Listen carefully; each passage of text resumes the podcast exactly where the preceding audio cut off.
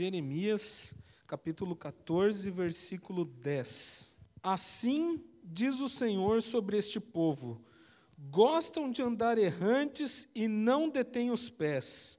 Por isso, o Senhor não se agrada deles, mas lembrará da maldade deles e lhes punirá o pecado. Disse-me ainda o Senhor: Não rogues por este povo para o bem dele. Quando jejuarem, não ouvirei o seu clamor. Quando trouxerem holocaustos e ofertas de manjares, não me agradarei deles. Antes, eu os consumirei pela espada, pela fome e pela peste. O tema da mensagem de hoje é brincando com fogo. O povo de Israel desagradou Deus até o ponto em que Deus se ira de tal maneira que avisa Jeremias que não adiantaria interceder por aquele povo.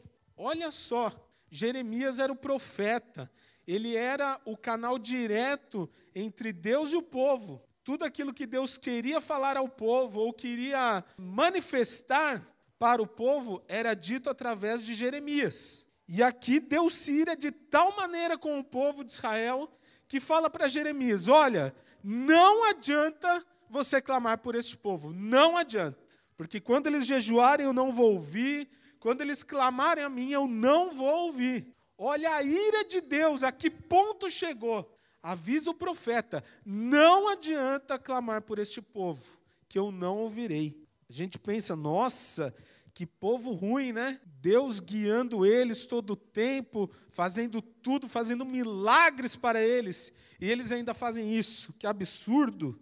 Mas será que nós não temos testado a paciência de Deus da mesma maneira?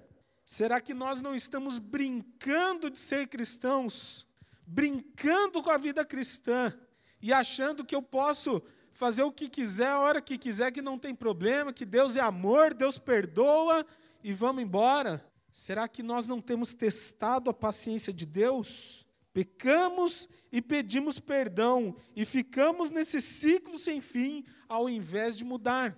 Acha que o que resolve o pecado é você pedir perdão. Não, o que resolve o pecado é a sua mudança de vida. O perdão é consequência.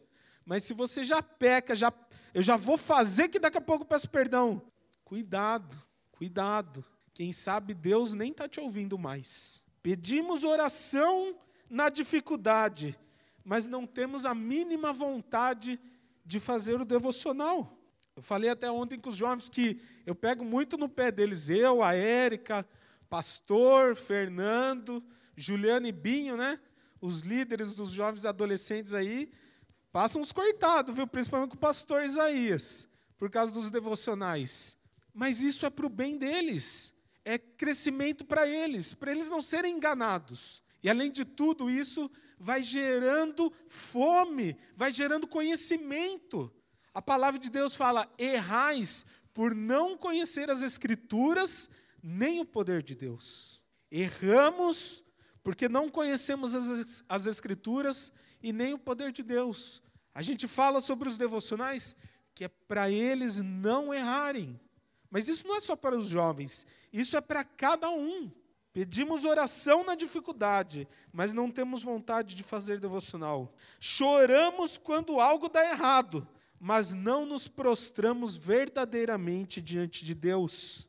Pedimos para Deus tudo do bom e do melhor, mas não conseguimos nem ao menos prestar atenção nos cultos e na palavra. Sumimos da igreja, né, quando está tudo bem ou quando não preciso de nada, eu sumo da igreja, mas na dificuldade voltamos correndo. Brincamos de ser adoradores. Estamos achando que a vida cristã é muito fácil, é muito simples, que temos liberdade para fazer qualquer coisa. Cuidado, isso não é vida cristã.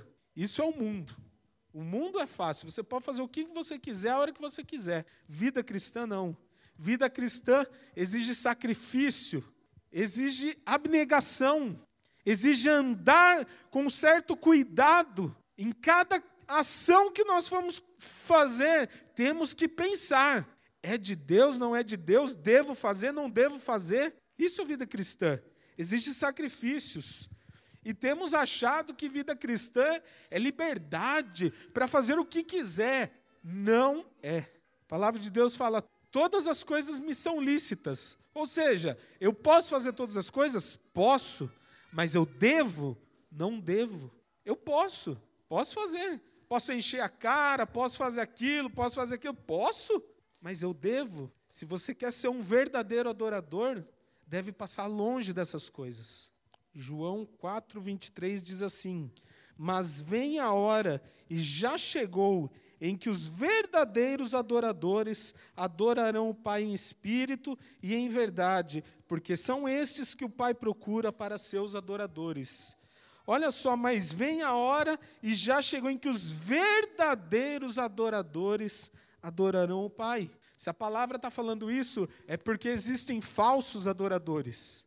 Aqui fala que o Pai está procurando os verdadeiros adoradores. Então, significa que existem muitos falsos adoradores. E a gente acha um absurdo o que o povo fazia e nós temos feito a mesma coisa. A mesma coisa. O povo foi liberto do Egito, né? Eles eram escravos no Egito. Que coisa gostosa ser escravo, né? Eles eram escravos no Egito e Deus os livrou. Quando eles estavam no meio do deserto, indo para a terra prometida, que Deus havia prometido para eles. Ao invés de se alegrarem de ter saído do cativeiro, não, ficaram. Ah, mas que saudade dos melão que eu comia lá no Egito. Nossa, que. Ah, mas como era gostoso aquele melão.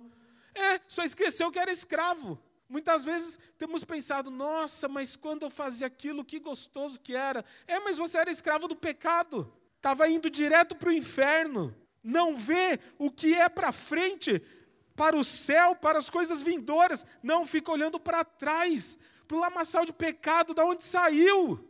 E às vezes fica, nossa, que saudade que era, fica brincando de ser adorador.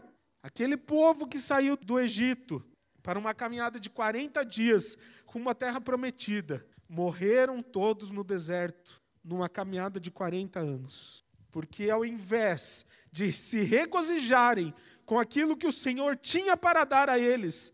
Não, ficaram entristecidos, reclamando daquilo que eles tinham deixado para trás. Escravidão. Era disso que eles estavam querendo voltar para escravidão. Seja um verdadeiro adorador.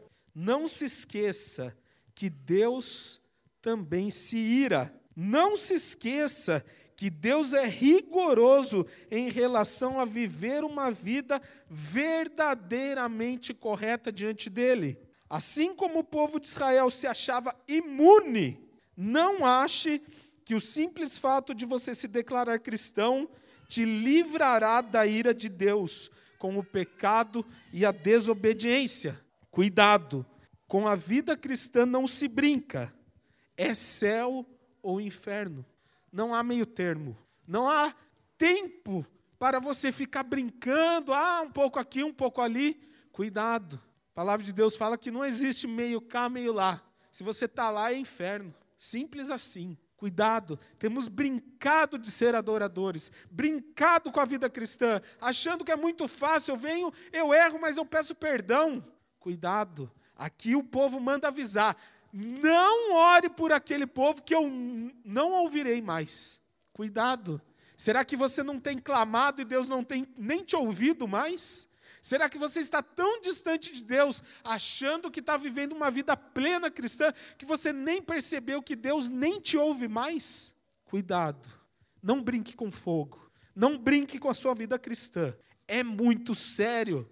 A vida cristã deve ser levada muito seriamente deve ser levada à risca, ouvindo o que a palavra de Deus fala. Ah, mas isso é rígido demais. Essa é a palavra de Deus. Essa é a palavra de Deus. Ou você aceita, ou você não aceita.